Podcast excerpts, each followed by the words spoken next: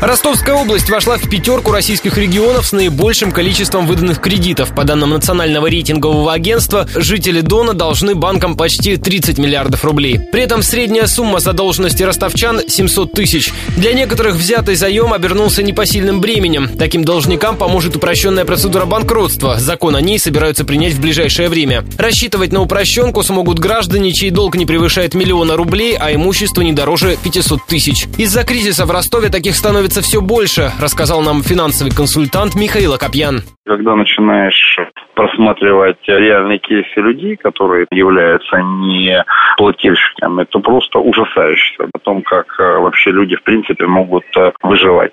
Прием в четвером на 20 тысяч рублей, и ты понимаешь, что у этих людей реально взять нечего. Санитарка зарплата чуть больше 15 тысяч рублей и долгом под миллион, который она непонятно как взяла. Периодически волосы дыбом встают.